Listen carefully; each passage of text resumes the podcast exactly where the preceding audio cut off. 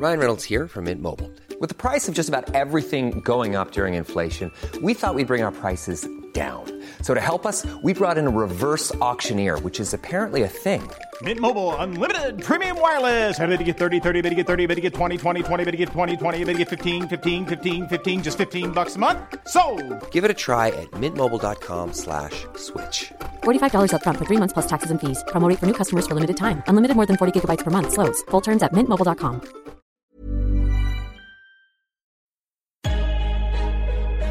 In defensively. And we get a stop going in the half. One, two, three. Attack, attack, attack.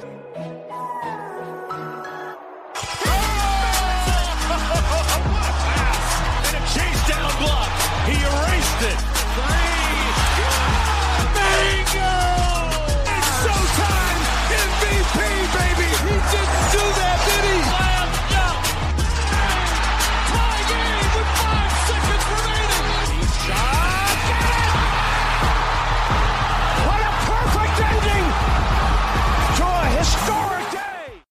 Salut à tous, bienvenue dans l'épisode numéro 128 du podcast Dunk Hebdo. Très très heureux de vous retrouver pour un nouvel épisode. Avec moi cette semaine, je ne savais pas avant de commencer l'enregistrement qu'il allait enregistrer dans un chantier. C'est Tom, ça va Tom?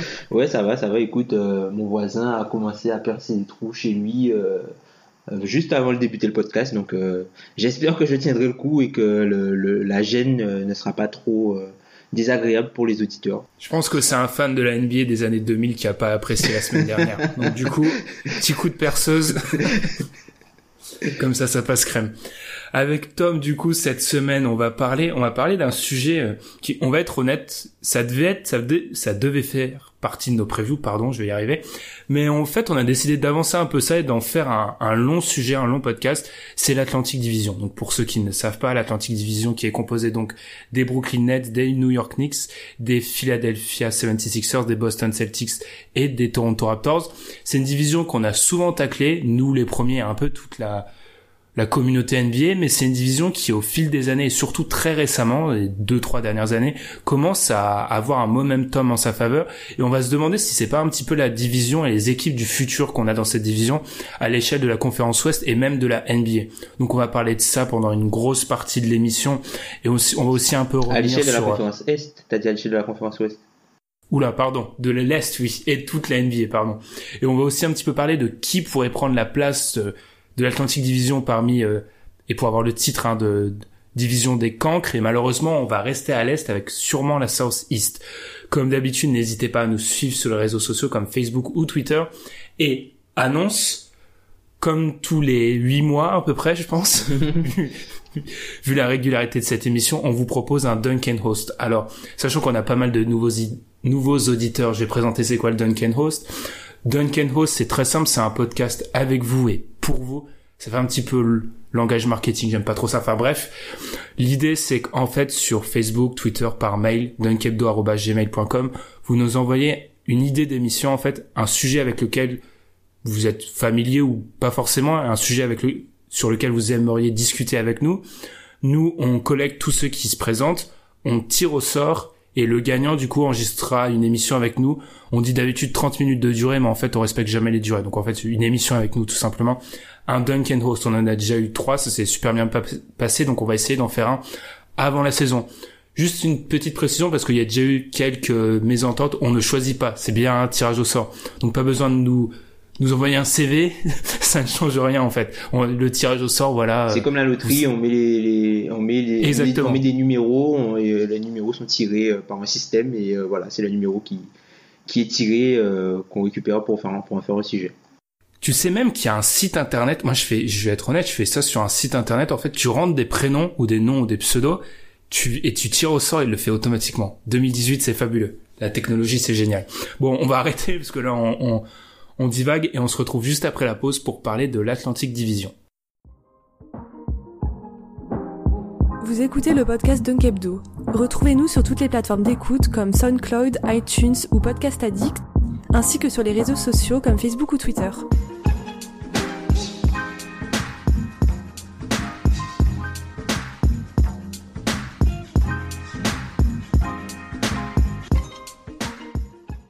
Tom, alors que je faisais l'intro, je me suis posé une question. On doit dire l'Atlantic Division parce que faut l'accent, faut avoir l'accent jusqu'au bout ou la division Atlantique?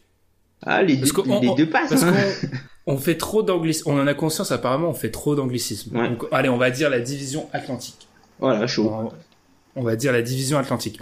Donc cette division Atlantique, par le passé et surtout très récemment, on va dire au 21e siècle, elle a été assez critiquée. On peut sans doute dire que c'est sans doute la pire division au 21e siècle. Des équipes avec très peu de réussite, malgré hein, les exceptions, bien sûr, il y a eu des bonnes années pour les Celtics notamment, et ça se résume un peu aux Celtics, mais c'est une division qui a pataugé surtout récemment, où au début des années 2010, ça a été très très dur. Mais depuis un ou deux ans, on voit un sursaut avec les 76ers qui s'affirment, les Raptors qui eux, depuis plusieurs années maintenant, sont constants, les Celtics qui eux s'affirment tout simplement comme une des meilleures équipes de la NBA, et les, les Nets, on peut le dire à partir de maintenant, qui vont sortir un peu la tête de l'eau, et les Knicks où il y a peut-être euh, quelque chose qui se crée. Tom, avant de débuter sur ce sur ce tableau qui est un peu plus positif, on va revenir sur les années noires de la, la division Atlantique. Je vais te laisser en parler. Pourquoi Pour ceux qui suivent peut-être pas autant la NBA, ça a vraiment été une division qui a connu un moment très très difficile. Ben déjà euh, la, la, la division Atlantique, ouais, j'ai failli j'ai failli faire l'anglicisme. Donc déjà la, la, la division Atlantique c'est c'est une division avec des équipes qui ont un passé mythique pour la NBA plus Toronto. Alors je, je mets Toronto de côté puisque par rapport à, à- aux Nets, euh, aux Knicks, aux Celtics et aux Sixers, en termes historiques, euh, les Raptors ont un petit peu moins d'importance en fait dans l'histoire de la NBA que les quatre euh, équipes euh, nommées ci-dessous. En fait, moi, ce que je trouve marrant avec cette division-là, c'est que c'est vraiment une division où le malheur des uns fait le bonheur des autres. Donc, au fur et à mesure ben, du déroulement de, cette division dans les années 2010, on a eu ben, du, coup le, trade entre, enfin le, trade avec Paul Pierce, euh, Kevin Garnett euh, pour les Nets, où euh, où voilà, ça, ça a totalement changé la, dynamique de la division et surtout le, ben, ce qui se passe aujourd'hui. Et ce transfert-là a encore des effets. Tu as aussi le transfert du coup de, entre Philly et Boston qui aura encore des effets. On verra notamment à la, prochaine loterie avec quand, on arrivera à la loterie, il y aura euh, euh, aura le mec qui représente euh, les Sixers et le mec qui représente Boston sur le même siège pour atteindre euh, le, pic des Kings. Donc ça va être assez marrant. Mais en fait, on, se rend compte que ce sont des, franchises, les franchises qui sont de cette division-là ont euh, toutes subi au bout d'un moment euh, une trajectoire euh, assez bizarre qui était liée euh, à un trade ou voilà, puisque qu'on regarde bien, euh, Toronto, tu as la perte de Chris Bosh. Du coup, euh, ils essaient de reconstruire comme ils peuvent. euh, ils récupèrent Rudy Gay. finalement, ils, en- ils transfèrent Rudy Gay pour commencer à tanker, pour essayer de récupérer Andrew Wiggins. Finalement, l'équipe commence à marcher. Tu as les Nets qui, Bobby Marks le répète souvent, qui, à l'époque où il y avait Miami, avait vu peut-être une opportunité, puisqu'il y avait une saison où Miami avait commencé... enfin était un petit peu moins bien donc ils ont fait le all-in pour récupérer Pierce et Garnett finalement ça et Jason Terry et finalement ça s'est pas très bien passé pour eux ils avaient aussi fait euh, le, transfert pour euh, échanger euh, Wallace contre le pic qui est devenu ensuite Damien Lillard. Donc ils ont fait pas mal de trucs et finalement ça a pas marché. Le, propriétaire a, arrêté de payer. Donc du coup les Nets se sont retrouvés dans une situa- situation difficile. Les Knicks, en- le trade de, de Carmelo Anthony, qui, euh, enfin la franchise ne l'a toujours pas digéré, je pense, à mon avis, puisque au final, on- enfin, je me dis même que à la, à- à- en regardant avec du recul, c'est un trade limite qui est perdant perdant pour les deux équipes. Enfin, personne n'a vraiment énormément gagné, tu vois, par rapport à, ce transfert-là. Et du coup, eux aussi essa- essayaient d'emboîter le pas de, enfin, de Miami au début des années, euh, au début des années euh, 2010. Donc, ils ont connu une grosse saison à, à 54 victoires, euh, la saison où, voilà, ils, ils, euh, martyrisaient les, autres équipes avec des, des tirs à trois points, avec une armée de vétérans. Et euh, à, la, deuxième partie de saison, ils étaient juste à 50%. Et euh, finalement, l'équipe s'est cassé la gueule à la fin de la saison. Et puis après, on a les Celtics et les Sixers qui, les Celtics qui eux ont, selon moi, aujourd'hui effectué euh, la plus belle reconstruction de l'histoire.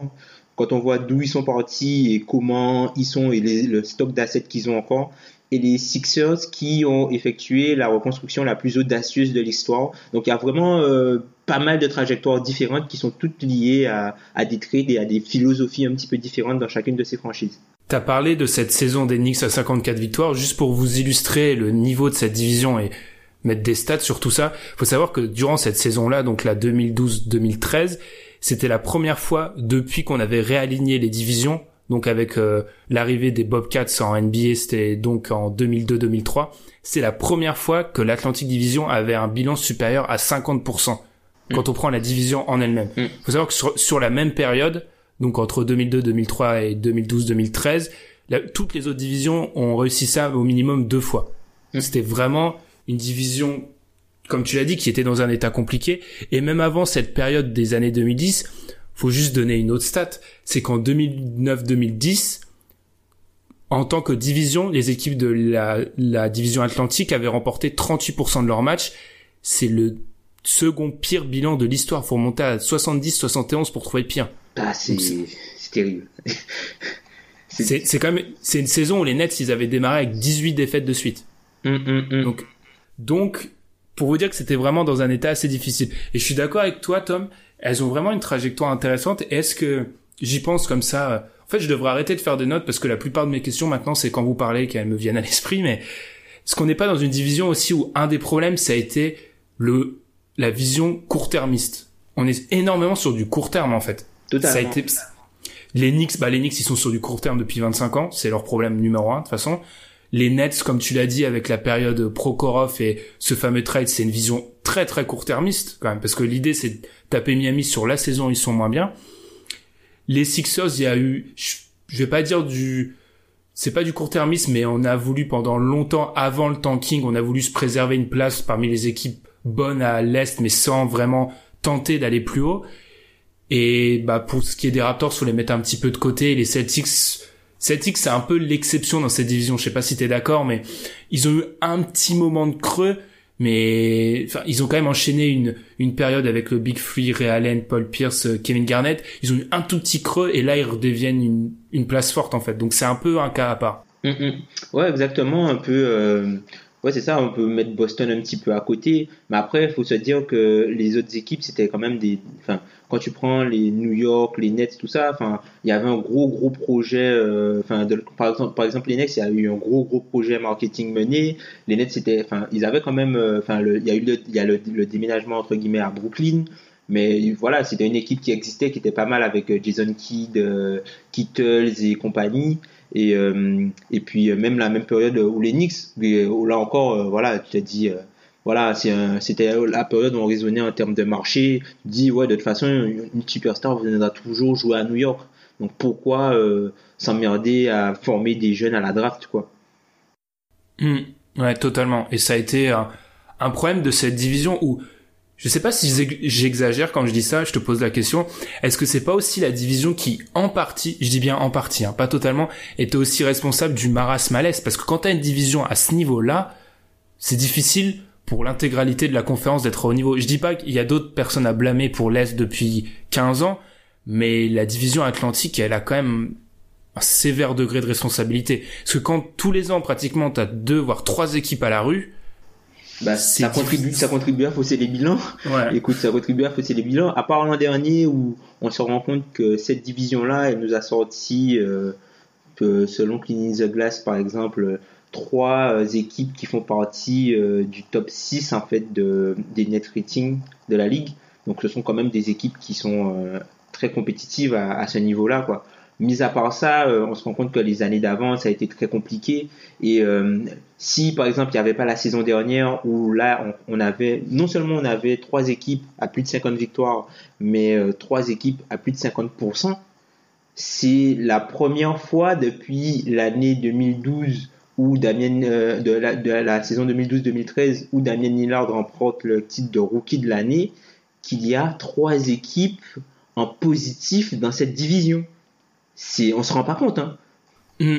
Et d'ailleurs, avant de continuer, parce que j'ai un petit historique sur récemment dans cette division, on peut peut-être parler juste, on ouvre une parenthèse sur ce qui selon nous fait une bonne division, parce que je sais qu'on peut pas être d'accord. Selon moi, pour faire une bonne division, faut déjà de l'homogénéité, mais à un haut niveau.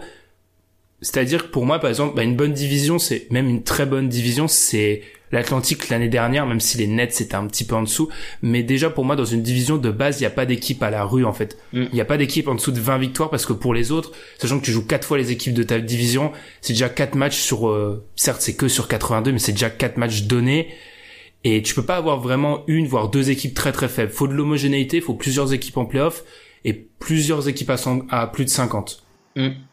Bah oui, puis après on a on a connu les exemples par exemple de la Southwest division, euh, enfin la division South euh, Sud-Ouest, pardon, la division Sud- Sud-Ouest qui est qui a longtemps été prise euh, comme exemple par rapport euh, à la qualité des équipes qu'il y avait dans cette division-là. C'est une division qui euh, voilà quoi en 2000 la saison 2015-2016 il y a quatre équipes, il y a trois équipes à plus de 55 victoires, quatre équipes à plus de 50 victoires et les Pelicans qui terminent euh, dernier de la division à 45-37 quoi. Enfin, Faut savoir que c'est la seule division depuis euh, le réalignement des divisions qui a fait des saisons à plus de 60%.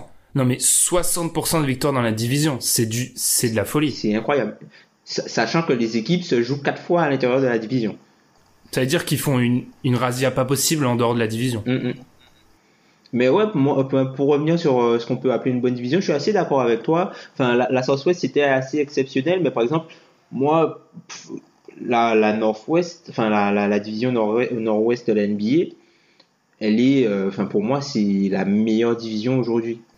Ouais. Mais je pense. alors que tu vois, il y a aucune équipe qui est vraiment élite élite. Même si bon, on peut discuter entre Utah, Denver, enfin, mais ce sont des équipes qui sont super compétitives. Si par exemple ces équipes-là étaient à l'est, on parlerait des équipes qui euh, joueraient l'avantage du terrain. Mhm, ouais. Oui, oui. Puis c'est des équipes euh, où t'as OKC qui peut, c'est des équipes qui ont aussi des des grosses, il y a des grosses attentes et qui peuvent faire des vrais trucs. C'est pas, enfin c'est pas des des seconds rôles. Ouais, c'est ça. Et du coup, pour revenir à la division Atlantique, ce qui a été intéressant, c'est que moi, du coup, j'ai calculé les fameux pourcentages de victoire Ouais. pour vous faire un tableau rapide. Parce que des fois, c'est des pourcentages, si ça renvoie à rien, euh, ça va pas vous, ça va, va pas vous parler. En gros, j'ai calculé pas mal de pourcentages, donc je pense que maintenant, je suis capable de dire, en gros, ce qui est bien et pas trop bien. Alors déjà, on va commencer par le très très haut. Quand vous êtes au-dessus de 52, 53, 54, c'est une très très bonne division. C'est une très bonne division. Ensuite, quand vous montez à 60, bien sûr, c'est excellent, c'est historique. Mais on va dire qu'au-dessus de 52, 53, c'est une bonne division déjà.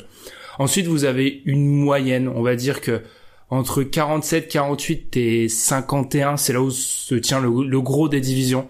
C'est la plupart des divisions sont à ce niveau-là. En dessous de 47, on va dire entre 47 et 43, vous êtes pas très fort. En dessous de 42, 43, c'est catastrophique. Mm. Enfin, en dessous de 42, 43%, c'est catastrophique. Donc moi, j'ai j'ai commencé à partir de 2014-2015. Donc tu as parlé, Tom, tout à l'heure. Ouais. La, di- la division Atlantique avait un pourcentage de victoire à 39,5%. Deux équipes en dessous de 20 victoires. Seulement deux avec un bilan positif, aucune au-dessus des 50. Autant vous dire que là, c'était, c'était vraiment pas bon. Et ce qui est intéressant, c'est de voir à quel point ça, va- ça a été vite, parce que la saison d'après, ils sont à 40,7%, donc on gagne à peine un point. Mais ça, il y a un grand écart déjà. On a les Raptors à 56 victoires, Ouais. on a une équipe à 48 victoires, les Celtics, mais on en a une à 32, 21 et 10. Donc là, on est vraiment à un moment où l'élastique, il est vraiment très tendu. Très tendu, ouais. Ensuite, 2016-2017, début du, du sursaut, affirmation des Celtics et des Raptors, tous les deux à plus de 50 victoires, et là on a les 76ers qui commencent à s'affirmer, et l'année dernière, et pour vous montrer le bon, on est passé de 44 à 54, Mhm. 10 points gagnés, c'est énorme, et là où, comme tu l'as dit, bah, on a les trois meilleures équipes de la conférence Est qui étaient dans la division là. Ouais, bah, le, le truc, c'est ce qui a fait la différence, c'est le bon qu'ont opéré les Sixers dé- déjà dans un premier temps.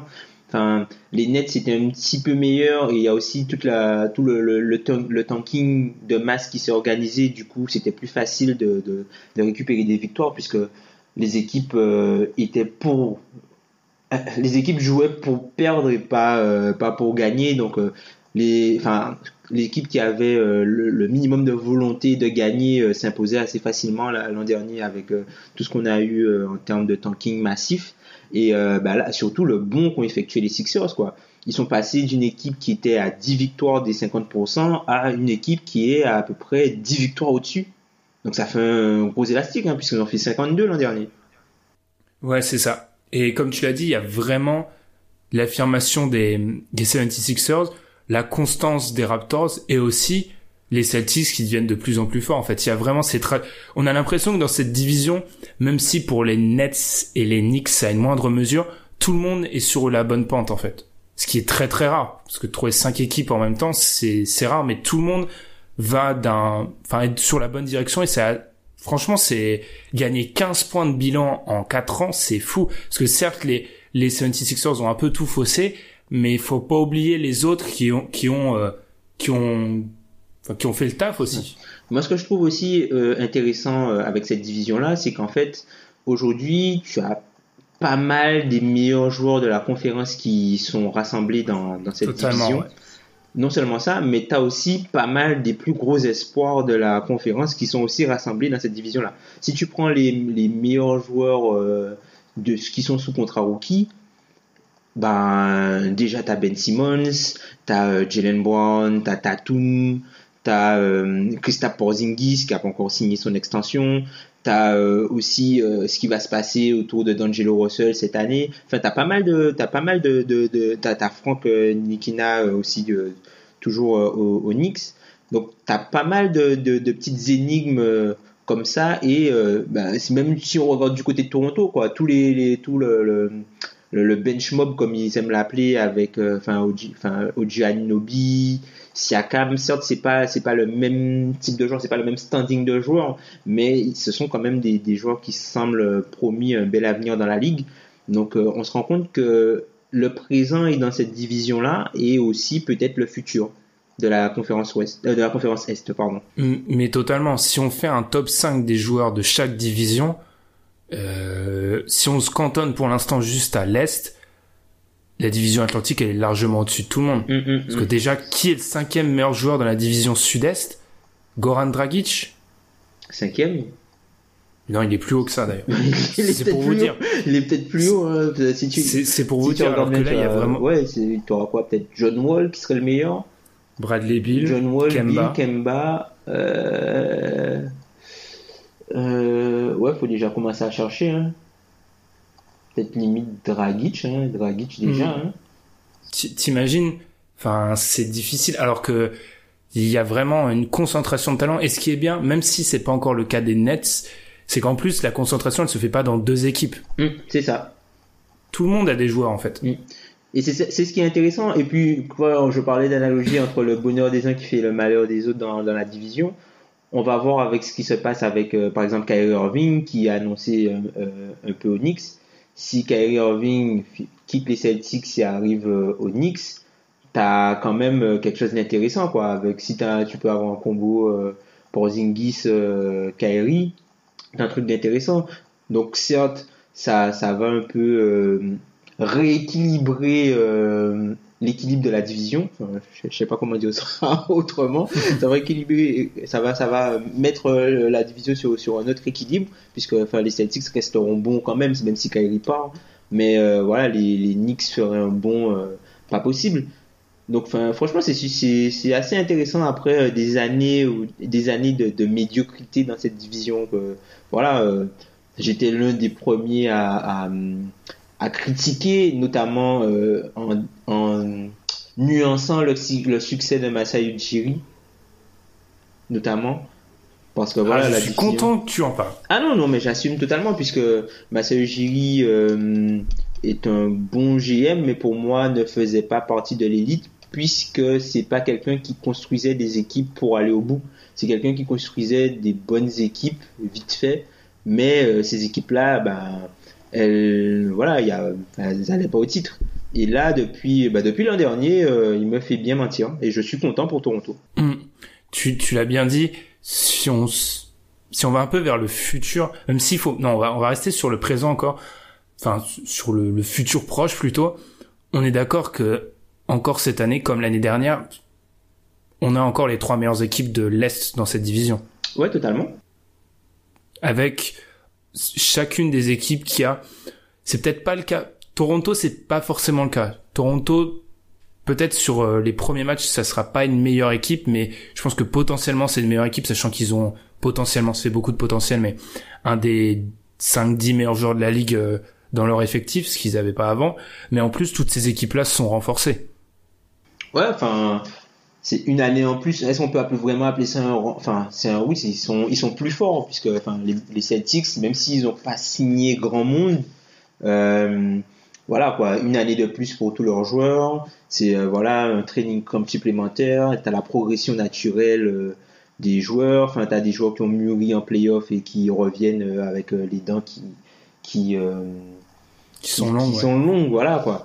T'as les Sixers qui qui sortent un peu un peu par la petite porte entre guillemets des playoffs, même s'ils ils font des, des playoffs plus que corrects. C'était une bonne première expérience. T'as toute la hype qui est autour de de de ah, de, de Markel Fultz qui euh, a, enfin dont la qualité théorique est vraiment ce qui manquait aux Sixers pour euh, aller à un stade supplémentaire après c'était les premiers c'était les premiers playoffs de, de, de leur euh, Big Two quoi donc il y a pas mal de promesses et puis tu as aussi Toronto où là enfin franchement Toronto si tout clique avec Kawhi en, en meilleur joueur de la conférence Très très fort, ouais. Ça peut être très très fort.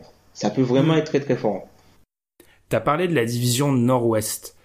Petite question à, à, la Pascal Pro, donc volontairement Réa qui est totalement exagéré. Est-ce que il n'y a pas moyen que cette division Nord-Ouest, qui est la meilleure à l'heure actuelle, soit dépassée par l'Atlantique, peut-être pas cette année, mais dès la saison d'après. Parce que quand je regarde, pour moi, ce qui fait la force de l'Atlantique, tu l'as dit, c'est le futur. J'ai quand même du mal à imaginer un futur dans lequel on voit pas les Celtics en finale NBA et même plusieurs fois dans les 5-6 prochaines années. J'ai du mal à pas voir les Sixers pas loin des finales NBA sur la même période, même si c'est très difficile, parce qu'avec la NBA on sait rien en trois semaines, c'est très difficile de le voir aussi loin, il y a tellement de puissance de feu, ça semble difficilement euh, envisageable. Et les Raptors, il y a, il y a la question Kawhi, mais c'est bien parti. Alors que je regarde la Nord-Ouest, il y a pas mal d'équipes où il y a des grosses grosses questions qui se posent et en premier chef euh, Minnesota dont on a parlé la semaine dernière. Hmm. Ouais bah après euh, il n'y a qu'une seule place en finale NBA hein.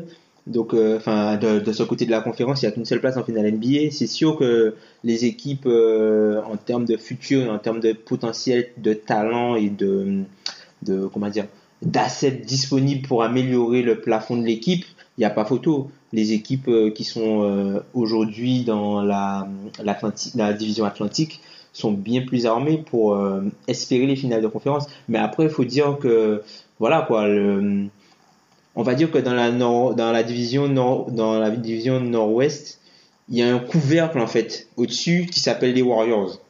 Un couvercle, c'est comme si tu es dans une boîte de verre et tu as un couvercle au-dessus qui est refermé alors que alors que par exemple les, dans la vision atlantique ils sont dans un aquarium tu vois il y a le c'est pas fermé en haut je vois ce que tu veux dire Tom toujours l'expert des analogies mais je vois ce que tu veux dire ouais. Il y a il y a de ça mais franchement c'est pour ça que moi ça me plaisait de parler de cette division atlantique. C'est que si on classe encore une fois c'est un exercice euh, totalement abstrait mais si on classe vraiment les équipes qui ont l'avenir le plus radieux c'est difficile de pas mettre Celtics et 76ers euh, dans le top 4 voire dans puis même pour le reste parce qu'on parle beaucoup d'eux mais les Knicks il y a la question autour de la blessure, de Porzingis mais ils semblent pour une fois je vais pas leur porter la guigne parce que c'est leur spécialité depuis 20 ans de faire ça mais ils semblent avoir un bon élan. Si cassent pas tout il y a un bon élan. Et les Nets à partir de maintenant ils peuvent que s'améliorer parce qu'ils auront leur choix de draft. C'est ça que je trouve fou c'est que c'est un scénario très optimiste, mais c'est pas complètement inenvisageable de voir dans cette division, dans 2-3 ans, si Kawhi reste, et c'est un grand si, avoir euh, les cinq équipes qui sont compétitives, peut-être pas toutes en playoff, mais aucun laissé pour compte. Ouais, c'est ça, on pourrait avoir un scénario un peu comme euh, la, division sud-ouest euh, d'il y a quelques années, où tu as deux équipes qui jouent vraiment, qui jouent le titre, entre guillemets, qui jouent la, la finale de conférence minimum, et euh, tu as trois équipes qui jouent les playoffs et euh, dont certaines jouent l'avantage du terrain par exemple. Ce serait pas impossible, ce serait vraiment pas impossible. C'est ça, parce que on l'a dit, mais Knicks et Knicks, pardon, Celtics et 76ers, ils sont pas prêts de bouger. Il y a l'incertitude, pour moi, c'est la plus grosse incertitude limite de la division, c'est le cas à Kawhi. Même si on essaye de nous vendre, euh, à l'heure actuelle, c'est l'histoire d'amour, c'est parfait, ça reste, il y a des questions et le reste, les Knicks et les Nets, ça peut que monter. Donc c'est hyper positif de ce côté-là. Est-ce que Tom, tu veux direct enchaîner par euh, le cancre qui se profile ou t'as encore quelque chose à rajouter sur la division Atlantique? Non, la division Atlantique, ça va être intéressant de voir euh, comment les équipes qui sont en bas vont, vont se réajuster. Est-ce qu'elles vont privilégier, euh, puisque là on a, on a eu vraiment euh, trois méthodes différentes de, construction. On a eu les Sixers qui, eux, sont passés uniquement, entre guillemets, par la draft avec un, un processus, voilà, le process, un processus stabilisé process où là, Enfin, fallait vraiment aller au fond, au fond, au fond de la ligue pour avoir le maximum de, chances de récupérer les talents pour les faire passer dans un autre niveau. On a eu aussi le cas Toronto où là vraiment c'est limite entre guillemets par accident que l'équipe est devenue bonne quoi. Et euh, le cas Celtics qui euh, qui a euh, un peu les deux quoi, c'est-à-dire qu'ils ont tanké une année, ils ont ils ont su réaliser des transferts audacieux pour même en étant compétitifs pouvoir bénéficier de hauts choix de draft pour continuer à s'améliorer. Et c'est une équipe aussi qui a, qui a fait euh, énormément de choses sur le marché des argents libres et qui a cumulé en fait euh, tous les moyens possibles pour s'améliorer et pour euh, monter une équipe qui vise le titre en cumulant la draft, l'attractivité, la bonne utilisation du salary cap et les transferts. Donc à voir quel, vers quel vers quelle euh, zone vont s'orienter euh, les deux équipes de New York. Euh, les Knicks, je pense que les Knicks vont plus tanker cette saison et les Nets, je pense, enfin les Nets, je pense que c'est un roster à trade. Hein. Ils ont que des ils ont ils ont pas mal de role players qui seraient intéressants dans, dans, dans des équipes qui jouent qui jouent quelque chose ou qui jouent les playoffs il y a, enfin, les contrats sont intéressants, les joueurs signés sont intéressants, ils ont une bonne valeur et ils ont leur choix de draft cette année. Je, franchement, je suis pas persuadé que cette équipe-là, avec ce roster-là, va faire toute la saison. Je pense que c'est un peu, ils sont un peu dans, la même situation que les Clippers de l'autre côté. Donc ils attendent pour, euh, pour euh, voilà, soit faire un, 2 pour 1 pour récupérer un joueur, ou soit euh, voilà, arriver à la trade deadline avec énormément de, joueurs qui pourraient être disponibles, puisque bon rapport qualité-prix et aussi euh, contrat finissant pour avoir de la flexibilité pour 2019.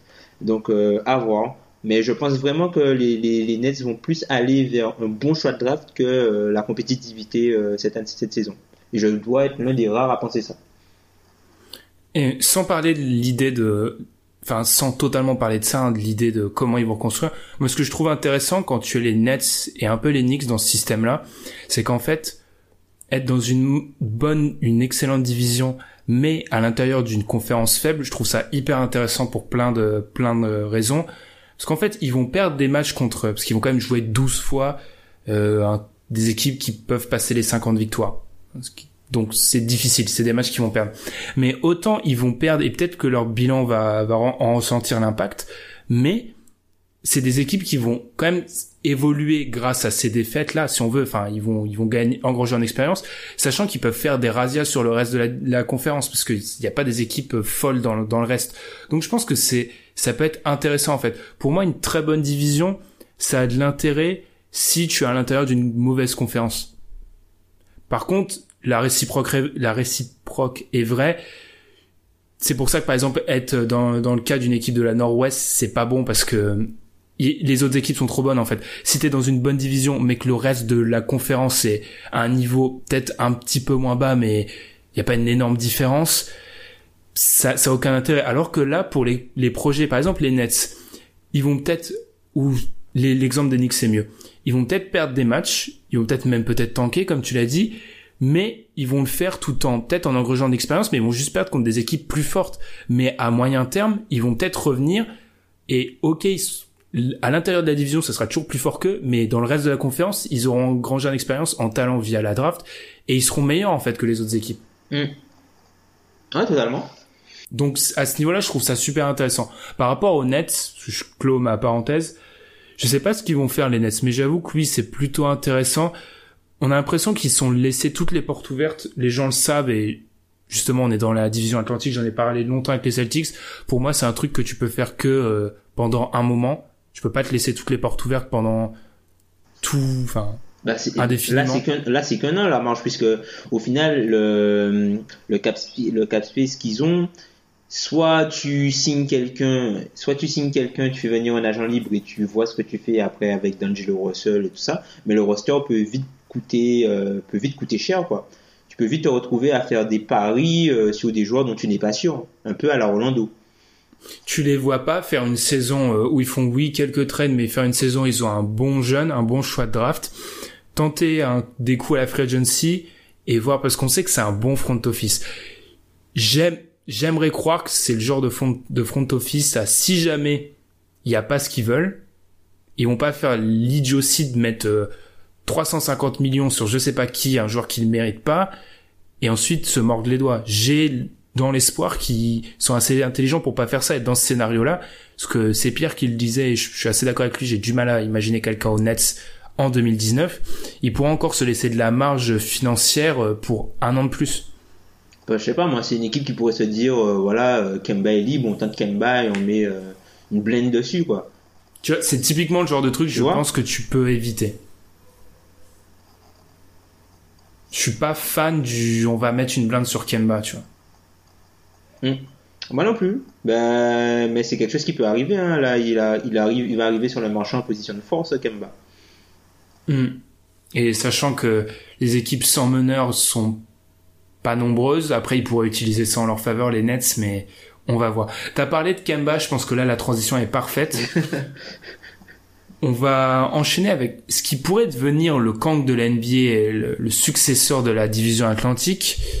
C'est la division Sud-Est. Alors la division Sud-Est, petit rappel, parce que tout le monde n'est pas au fait, on parle de division depuis tout à l'heure, mais tout le monde les connaît pas sur le... Moi je dois avouer qu'il y a, allez, il y a deux ans, je devais pas les connaître sur le bout des doigts. Alors que je suivais la NBA, mais ce qu'on parle, on parle pas tout le temps en division. Donc la division Sud-Est avec les Atlanta Hawks, les Charlotte Hornets, les Washington Wizards, les Orlando Magic et j'oublie, Les Hawks. j'oublie les, le Heat de Miami. Euh, le hit, Voilà. pardon, le hit. Euh, division qui déjà l'année dernière était pas dans un état particulièrement glorieux avec le hit qui l'a remporté avec 44 victoires, ce qui est très très faible. C'est un des, c'est une, une- c'est un des bilans les plus faibles pour remporter une division des, de ces dernières années. Bilan de la division en termes de pourcentage, vous vous en rappelez les petites échelles que je vous ai donné, donné tout à l'heure, pardon? Ben, ils sont- 41. les Hawks, ils sont à l'est. Hein. Ils sont dans la sud-est. Hein. Tu les as pas mentionnés. Si, si, si, je les ai dit en premier. Ah. Bon, je, je dis des bêtises. Et le pourcentage de victoire l'année dernière, on était sur 41,9%. C'était déjà pas glorieux, mais des- j'ai l'impression que personne s'est renforcé en fait.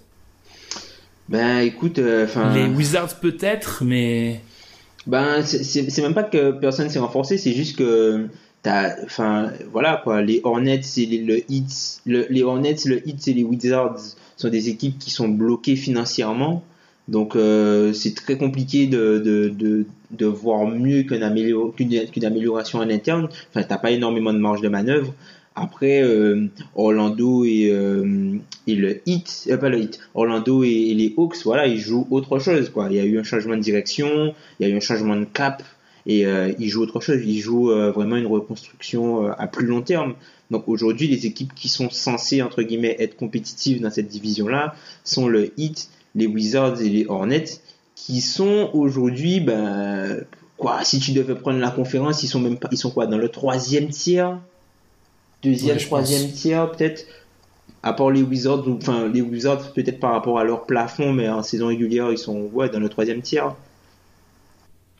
et ce qui fait surtout peur, c'est qu'on parlait du futur de l'Atlantique qui semblait radieux. Alors là, Là, le futur. Alors, on va, on va faire un petit, un inventaire rapide. Les Hawks.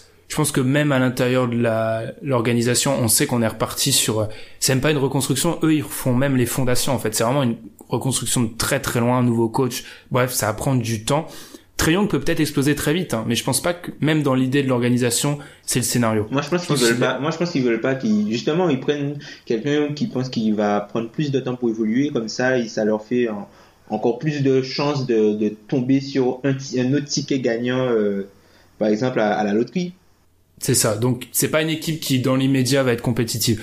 Le Magic, je sais qu'on me dit souvent que je leur tape sur les doigts, mais on est on est à l'épisode 128. Qu'est-ce qu'ils ont fait depuis qu'on a commencé l'émission? Ça reste un mystère. Pas les playoffs, Voilà. en tout cas. Ensuite, on a les Hornets. Je sais qu'on en a parlé en off, mais ça sent le roussi quand même. Aux Hornets. Moi, je pense que c'est. J'ai fait. J'ai parlé. J'ai pas donné les équipes que je classais dans dans ce groupe-là, mais j'ai parlé l'année dernière, la semaine dernière, pardon, de Minnesota parmi le groupe des équipes qui pour moi sont à deux doigts d'exploser. Les Hornets sont aussi dedans. Enfin, typiquement pour moi, ils font pas les playoffs, ils explosent. Ah bah, bah de toute façon, enfin, le, enfin Kemba, ça va être ça va être compliqué hein, déjà euh, puisque Ouais. là ils sont Même si on le parle de re-signer, son hein. attachement, etc. faudra le, faudra le re-signer est-ce qu'ils voudront euh, ne pas aller dans la taxe? Puisque pour re-signer Kemba euh, je pense qu'ils seront obligés un peu d'aller dans la taxe donc euh, à voir hein. enfin c'est ça va pas être facile pour eux hein. Ils- nouveau coach voilà Puis quoi il y a enfin, plus de, il y a un moment, alors c'était certes faible, c'était à l'échelle de Charlotte, mais il y avait un petit truc avec les Hornets il y a quoi, deux, trois ans. Il y avait un petit truc quand même. Il y a plus ça. C'est redevenu, pour moi, c'est redevenu niveau euh, engouement ce qu'on a pu connaître à l'époque Bobcats. Ouais, c'est vraiment, il y a plus d'engouement en fait autour des des des Hornets. On en était où? Le hit. Alors le hit, on a aussi parlé en off, mais le hit, ils sont dans une situation où ils sont limite, je vais pas dire condamnés, mais c'est un peu le mot, à être moyen parce que vu les les échanges de Pat Riley, l'équipe elle a pas de choix de draft, euh, pas déjà elle a pas de second tour jusqu'à faut savoir qu'entre 2023. maintenant et, et 2024, ils ont un tour de draft hein, qui est en leur possession quand même. enfin, un, un second, second tour, ouais, un second tour mais ils ont ils ont Et- quelques premiers et ils ont pas le premier en 2021.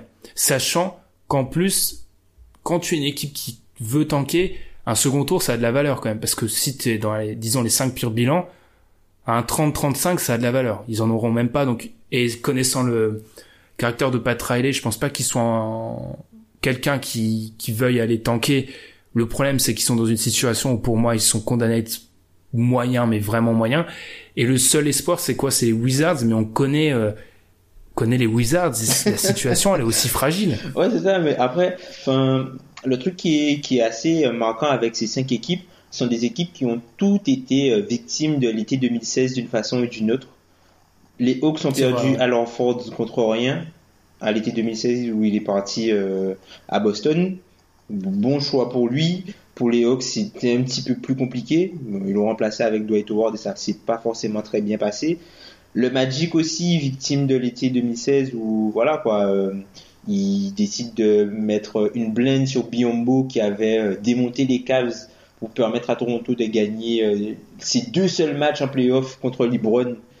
Et, et oui, ben, enfin, on l'oublie, mais là, là, sur, sur cette série-là, voilà, Bismack Biombo, euh, le, le, je crois que c'est le match euh, 3 et le match 4 où il prend une vingtaine de rebonds, je crois qu'il prend 25 rebonds au, ma- au match 3 et il en prend une quinzaine euh, au match euh, 4. Et, enfin, il est juste inarrêtable, quoi.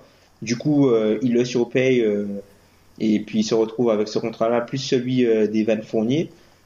Ensuite, t'as euh, le cas Tyler Johnson à Miami où voilà l'offre est matchée. Donc du coup, euh, ben là c'est euh, mid-level, mid-level, max, max. Donc là c'est ils ont les deux années de mid-level se sont terminées et là c'est max, max et il y a plus de cap pour Johnson. Johnson. T'as les Wizards qui à l'époque eux euh, rêvaient de Kevin Durant. Donc du coup ils n'avaient pas proposé de, de prolongation à Bradley Bill pour pouvoir ga- garder euh, son cap hold pour avoir la possibilité de faire une offre à Durant vu que Durant est euh, issu de, de Washington. Finalement, il se retrouve à lui proposer euh, le max pour 5 ans alors que Bill sortait de blessure. Heureusement, lui, ça va, il, arrive à tenir, à tenir la baraque. Et puis les Hornets, faut pas oublier que les Hornets sortaient d'une saison à 48 victoires avec, euh, ben voilà quoi, ils étaient limite troisième ex aequo. Ouais. C'est la saison avec, euh, enfin, t'as Courtney Lee, euh, Batum qui est en contracteur, euh, euh, C'est la saison où il y a quatre équipes qui sont qui finissent. euh, à avec 48 le même victoires, voilà, qui finissent Ouais. avec le, le même bilan à 48 victoires euh, de mémoire. Et euh, ben voilà, pour une équipe comme Charlotte qui n'avait pas connu ça euh, depuis des années, ben ils se disent, euh, ben voilà, on va essayer de, de, de conserver tout le monde et puis euh, ils se retrouvent à surpayer Marvin Williams, à mettre euh, énormément d'argent sur Nicolas Batum. Et puis euh, voilà, et puis t'as Kid Gilchrist qui a qui a toujours pas émergé quoi. Donc du coup, euh, voilà, c'est des, ce sont des équipes qui sont toutes un peu victimes de l'été euh, 2016 et de l'inflation euh, qui a, enfin, de, l'augmentation du cap qui a flingué un petit peu la ligue. Hum, totalement, très bonne explication, j'avais pas pensé, mais c'est vrai. C'est que tout on, on et il paye encore, et le problème c'est qu'aucune n'a fait les les changements nécessaires parce que tout ont été à un moment, à part le Magic, tout ont été à un moment en situation où elle faisait les playoffs, donc il n'y a pas eu cette cette volonté d'exploser peut-être de faire table rase et de plus avoir ces problèmes-là, mais le problème c'est qu'elles ont toutes voulu se maintenir à un moment, à part les Hawks qui ont démarré ça l'année dernière il y a peut-être il y a eu il y a eu ce problème là en plus. Parce qu'il y a d'autres équipes qui ont été touchées par 2016 et certaines elles sont pas nombreuses mais ont ont tout envoyé valser en fait. Mais personne l'a fait dans cette division. Je pensais tu parlais de victimes. Alors je vais revenir à la division atlantique. Je trouve que c'est quand même un sacré clin d'œil que la division atlantique va elle a déjà explosé l'année dernière mais va prendre son envol cette année l'année où les Browns part alors que là aussi c'est quand même une division qui a été qui a eu un qui a été impacté, même si je sais que le mot impacté, il faut pas le dire, par LeBron. Les Celtics, si on prend vraiment sa période Miami et Cleveland 2, les Celtics, ça a été, euh, enfin, LeBron, c'est la kryptonite des Celtics. Ouais. Pareil pour les Raptors. L'idée du process de Saminki, elle est aussi un petit peu inspirée par le fait qu'il se dit, euh, enfin, les meilleures équipes de l'Est, je peux pas les taper, donc on commence du début, on va avoir le maximum de superstars, c'est comme ça qu'on gagne. Les Nets, à un moment, ils ont voulu taper les Browns, c'est pour ça qu'ils ont fait ces trades-là, ils ont pas réussi.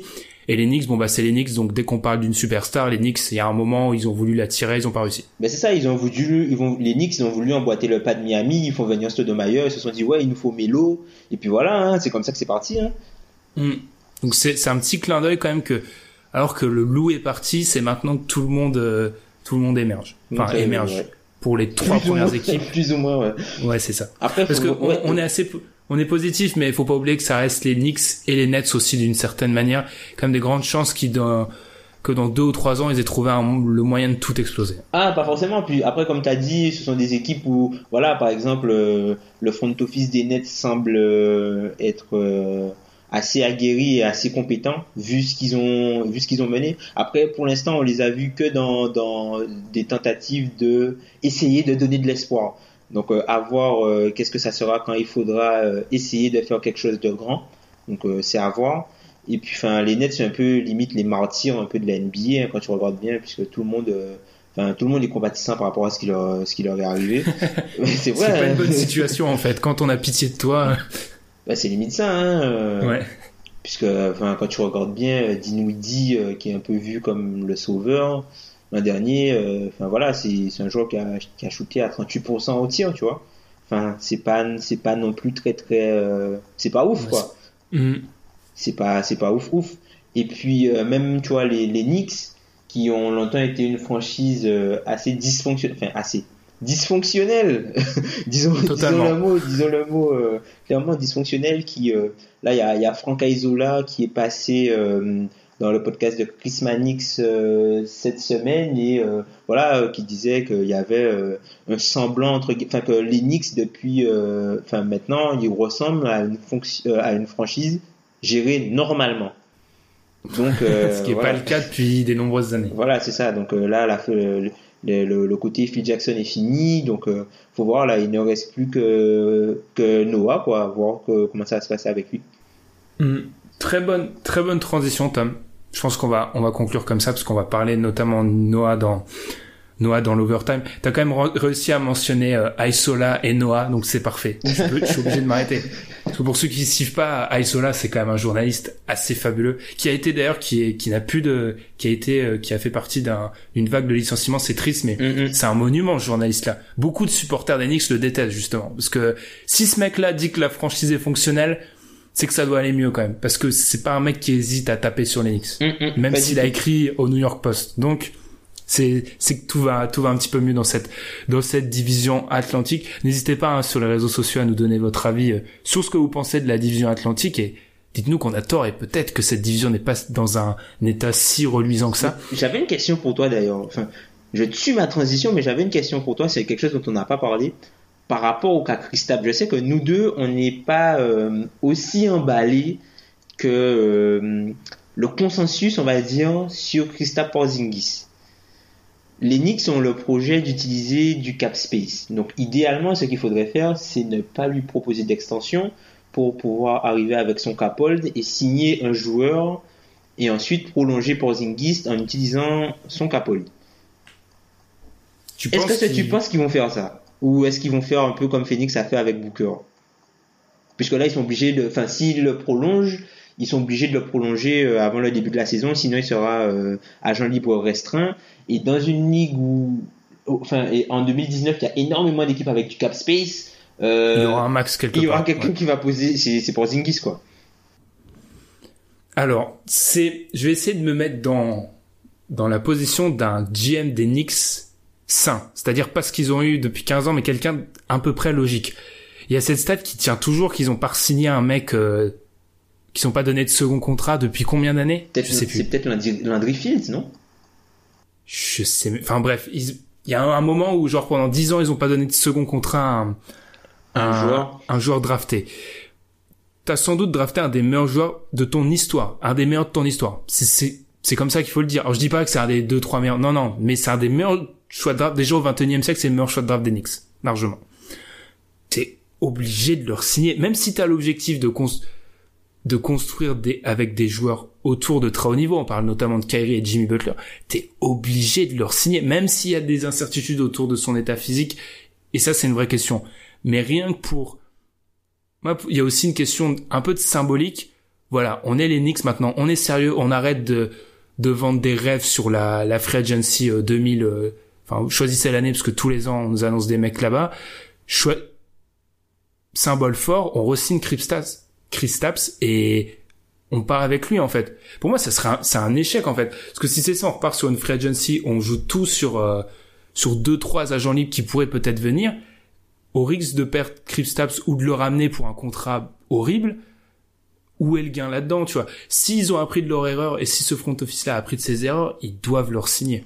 Ah non, Après- non, moi c'est pas c'est pas la question de le re-signer, c'est le, le timing puisque en fonction du timing et au moment où tu le re-signes, tes, tes euh, opportunités peuvent être différentes en fait par rapport à, à la free agency puisqu'en fait si tu signes euh, Christophe Porzingis pour un contrat qui est supérieur à son cap hold, plutôt qu'avoir le cap hold, tu auras le montant du contrat arrivé en juillet Mais prochain. Donc ils, du coup ils tu doivent te- leur signer avant la saison. Ah d'accord, donc pour toi ils doivent le re-signer avant la Ah, saison. totalement. Ils doivent leur, même si il y aura des doutes physiquement, je pense qu'ils ils devraient attendre idéalement un peu après le début du training camp. On sait qu'il reviendra pas, il sera pas physiquement apte à recommencer, mais ils le verront dans leurs installations, ils verront où il en est. Mhm. Si c'est inquiétant, peut-être que tu, mais tu dois le re-signer avant la saison, bien sûr. Tu dois le re-signer avant la saison, tu mets, tu poses, euh, enfin, tu laisses quelque chose de symbolique très fort. Maintenant, on fait confiance à nos jeunes, surtout qu'ils en ont un, un paquet de jeunes. Ils ont Ouais. Franck derrière, ils ont. Tu peux. C'est quel message à ces mecs-là si Porzingis, qui est un des plus grands jeunes talents de la NBA, tu le re-signes pas, même s'il est blessé. Je sais C'est pas. un message catastrophique que tu laisses aux autres. hein. Et tu re-signes Mudier Non, par contre, non. Ça, c'est un autre message. Tu ne peux pas être catastrophique et rester au Knicks, tu vois. C'est un autre message. Tu ne le re-signes pas. Et du coup, bon, la transition est moins parfaite. Je sais, j'ai vu que tu m'avais fait la passe décisive. Bon, j'ai refait l'extra passe et on a refait une action, mais cette fois, on peut, on peut conclure. On se retrouve juste après la pause pour l'overtime.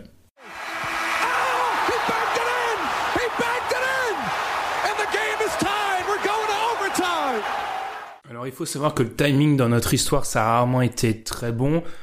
On va se souvenir de l'année où on a sorti l'épisode sur Kyrie Irving et les Cavs quelques heures avant qu'il demande son trade. Je sais pas si tu t'en souviens, toi, Ouais. on avait fait un bilan des Cavs quelques heures avant exactement ça.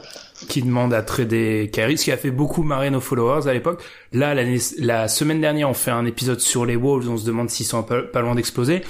Et la seule équipe qui fait la une pendant une semaine, ce sont les Wolves. Donc d'abord, signature de, de Lou Holding, on va en parler. Et surtout, depuis quelques heures, on apprend qu'il y a un peu de rififi en interne, comme on l'avait... On en avait parlé, mais j'avais déjà eu plusieurs euh, journalistes qui en avaient parlé, mais là, ça va peut-être un peu plus loin. Tom, je te laisse en parler parce que tu étais pas là la semaine dernière, donc c'est aussi intéressant d'avoir ton avis. Donc euh, ouais, après pour euh, pour Deng, moi j'ai trouvé ça marrant en fait. Enfin, dans les moves de l'été, par exemple pour les, les Wolves, moi j'étais content en fait qu'ils aient à la draft réalisé ce qu'ils avaient réalisé, récupérer euh, les types de joueurs qu'ils avaient récupérés, notamment avec Josh, Okoji et euh. Et euh, puis finalement, ben voilà quoi, il ramène les vétérans, donc les jeunes ne vont pas jouer quoi. Donc euh, non, ça m'a fait un, petit peu rire, mais bon, pour les agents des, jeunes joueurs qui se font drafter à Minnesota, pas forcément.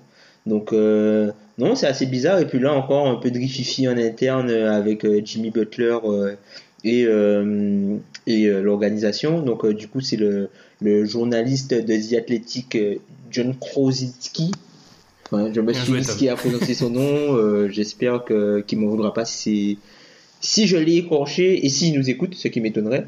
John Krasinski, du coup, qui est un, insider de, de, de, Minnesota et qui suit l'équipe pour les athlétiques, donc qui rapporte que euh, Jimmy Butler euh, va avoir un, rendez-vous avec euh, Tom Thibodeau et euh, le GM Scott Layden lundi pour parler de leur futur.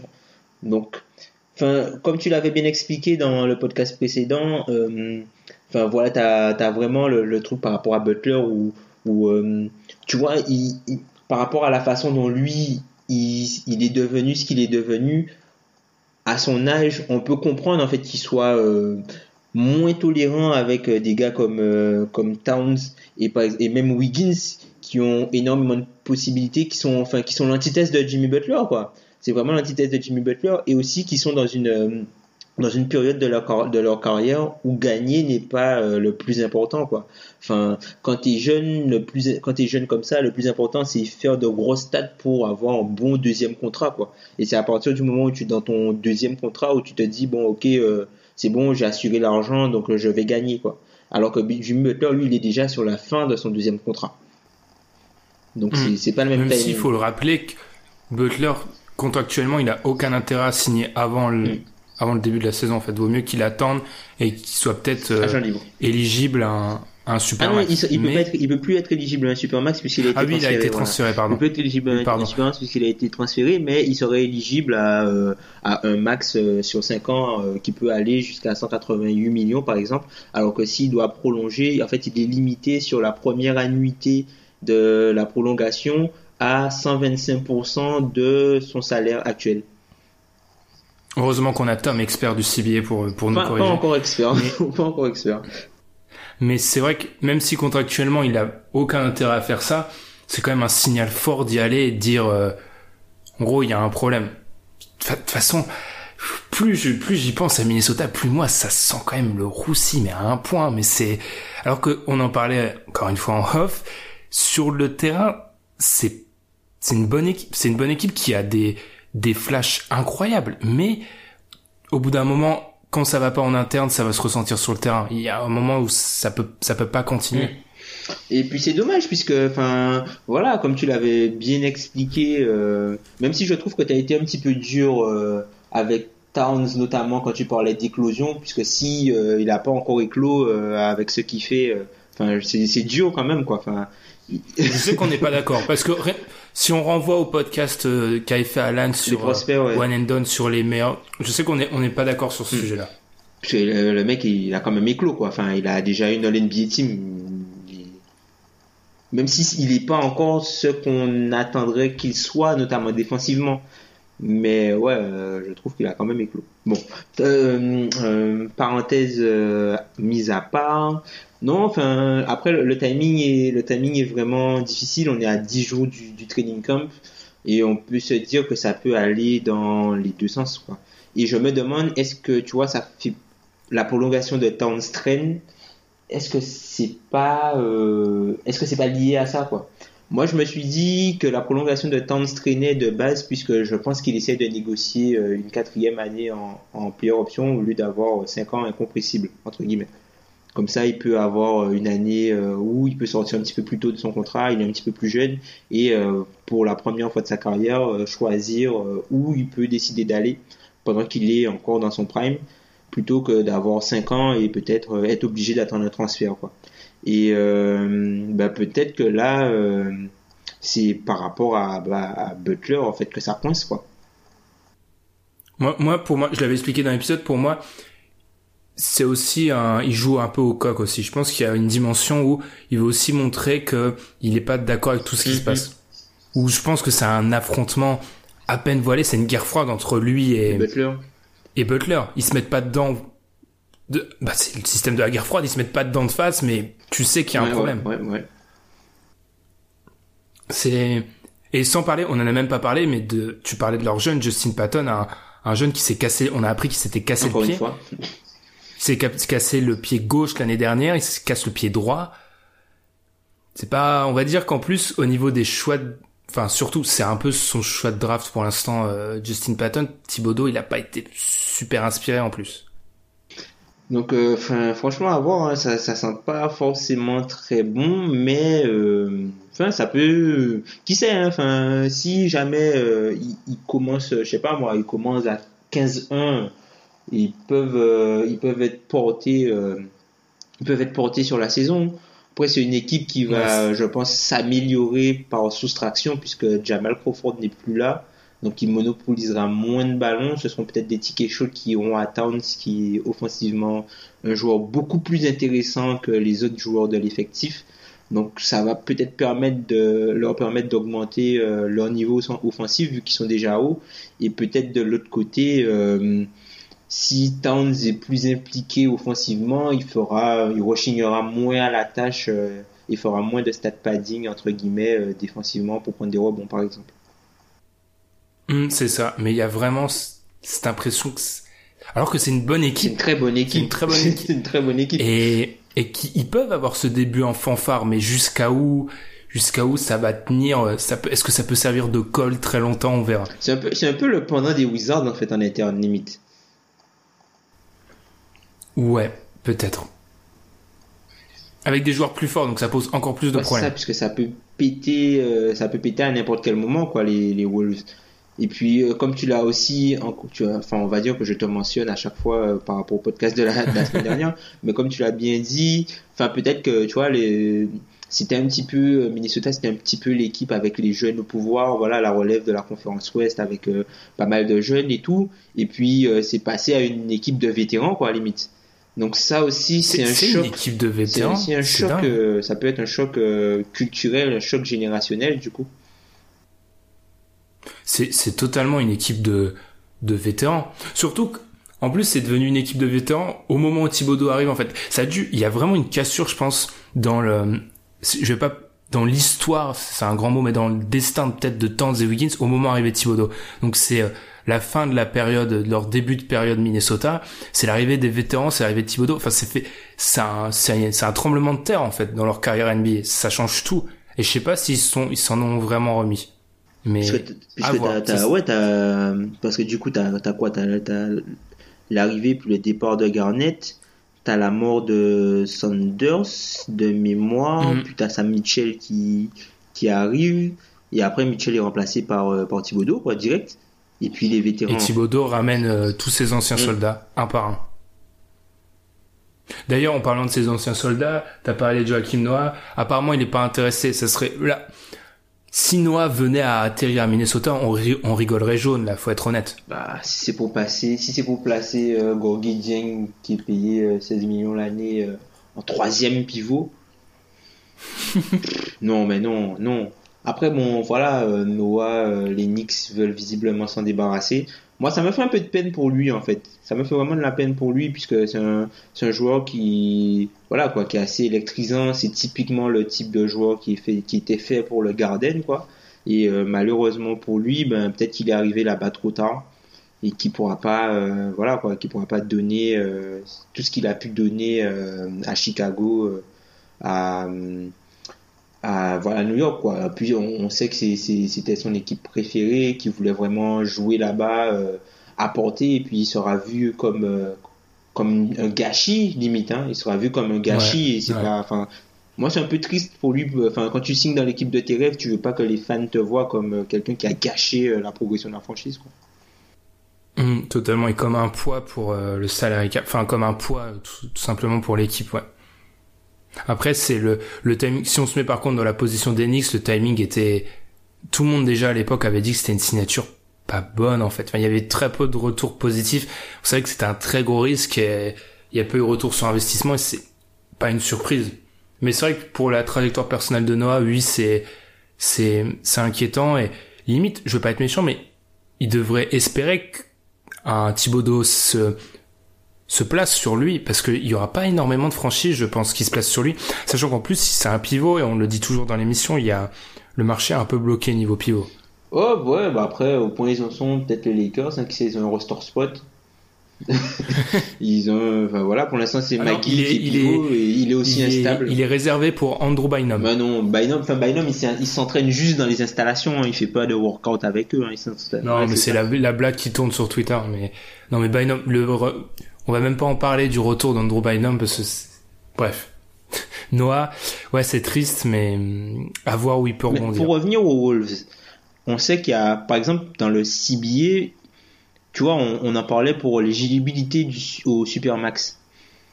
Si jamais le pouvoir est donné à Jimmy Butler, est-ce que tu penses que Towns peut demander à être transféré? Puisqu'en fait, pour qu'il soit, pour rester éligible longtemps au Supermax, il faut qu'il quitte l'équipe avant de signer euh, son deuxième, avant que son, son deuxième contrat prenne effet. Pour être encore dans le dans le pour être dans le cas de figure de Harden par exemple. Est-ce que tu penses qu'il pourrait demander son transfert pour garder ce- cette éligibilité possible? S'il a l'assurance de signer le contrat où il a où il atterrit, il peut, mais c'est quand même euh, pff. là on est dans des eaux inconnues, hein. ça arrive ça arrive très très rarement ce dont on parle. Mm. là. Puisque enfin avant il n'y avait pas ça dans, dans le Supermax en fait. Enfin maintenant enfin le Supermax n'existait pas. Maintenant que ça existe, euh, peut-être que des des franchise players entre guillemets seront tentés de bouger le plus tôt possible pour ne pas perdre euh, cette éligibilité. Par exemple un gars comme Oladipo il a perdu. Parce que on a tendance à dire que dès quand t'es dans cette situation-là et on sait qu'ils lui ont proposé le le ils lui ont proposé la prolongation à à Towns, la coutume veut que tu la signes, il faut faut te protéger, c'est un grand mot quand on parle en centaines de millions de dollars, mais il faut te protéger euh, pour les blessures, on sait bon, euh, les aléas. Ça serait quand même Moi en fait, ce qui me gêne dans ça, c'est que je je suis peut-être naïf, mais tu peux pas donner le pouvoir à Butler. Tu peux pas donner le pouvoir à un mec qui est free agent dans un an alors que t'as le contrôle sur les 7, non, pas 7, mais 4-5 prochaines années de Towns. Le truc, c'est que Butler est aujourd'hui largement le meilleur joueur de l'équipe. Moi, je pense que ce serait une... Moi, je pense que ça se fait pas. Je suis un peu comme toi. Je pense que ça se fait pas. Que, enfin, tu, voilà, quoi. Un... pour moi, c'est un, un- un vrai joyau. Tu, tu l'as, tu peux l'avoir encore pendant 5 ans minimum. Donc, euh, tu vas pas prendre le risque de tout bazarder pour un gars qui risque de partir dans un an. Mais sachant que le GM est aussi le coach, et ce- on sait que ce qui importe au coach, c'est le court terme et leur bilan, globalement. Euh, voilà, on n'est pas, enfin, c'est pas dit que, euh, puisque enfin, Thibodeau, il peut pas se virer seul, quoi. Je est ouais. président des opérations basket, en dessous de lui, il y a le GM, et après, il y a, il est coach.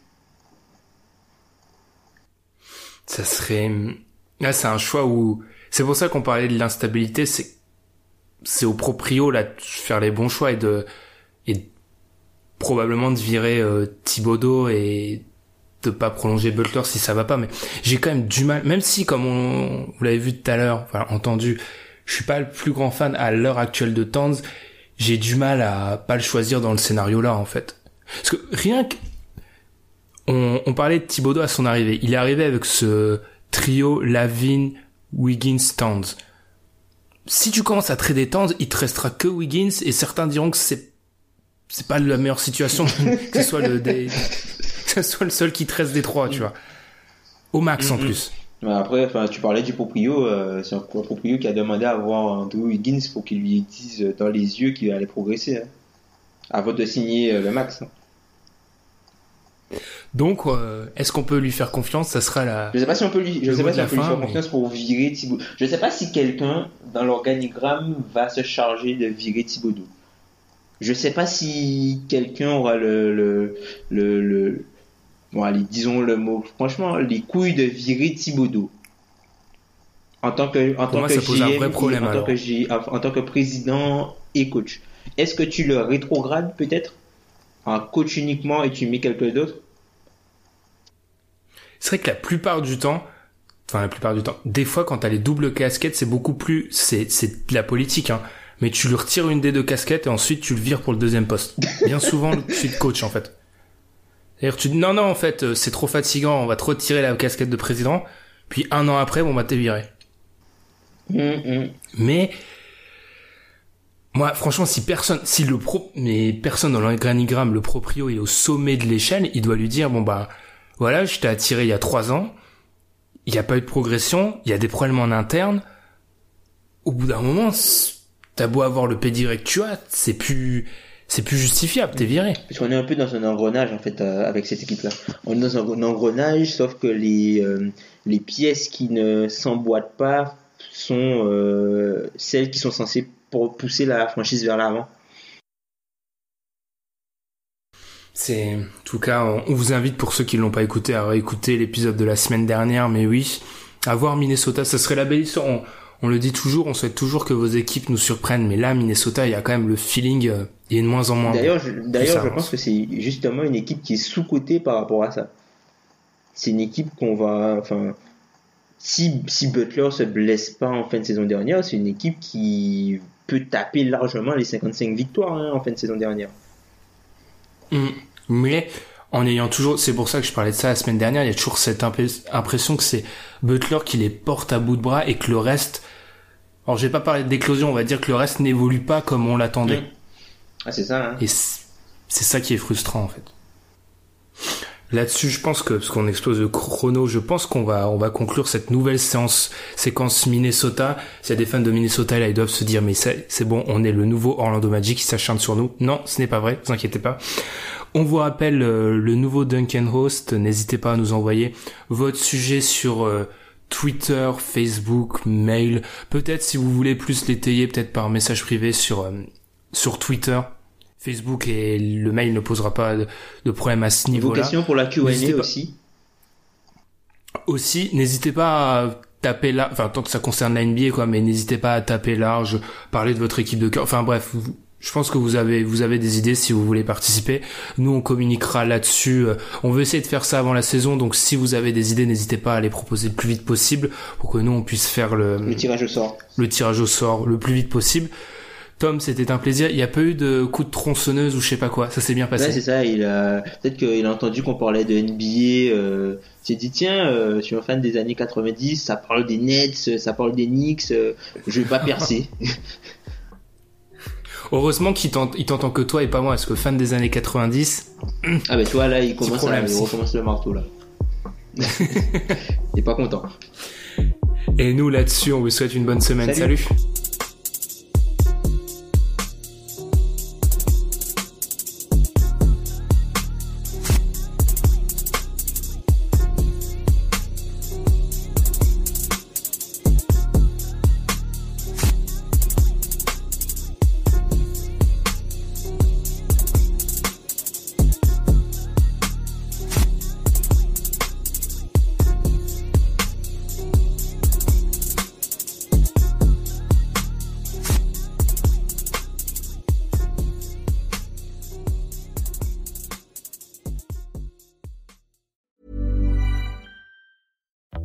Happen in the next three years. Like a chatbot may be your new best friend. But what won't change? Needing health insurance. United Healthcare Tri Term Medical Plans are available for these changing times.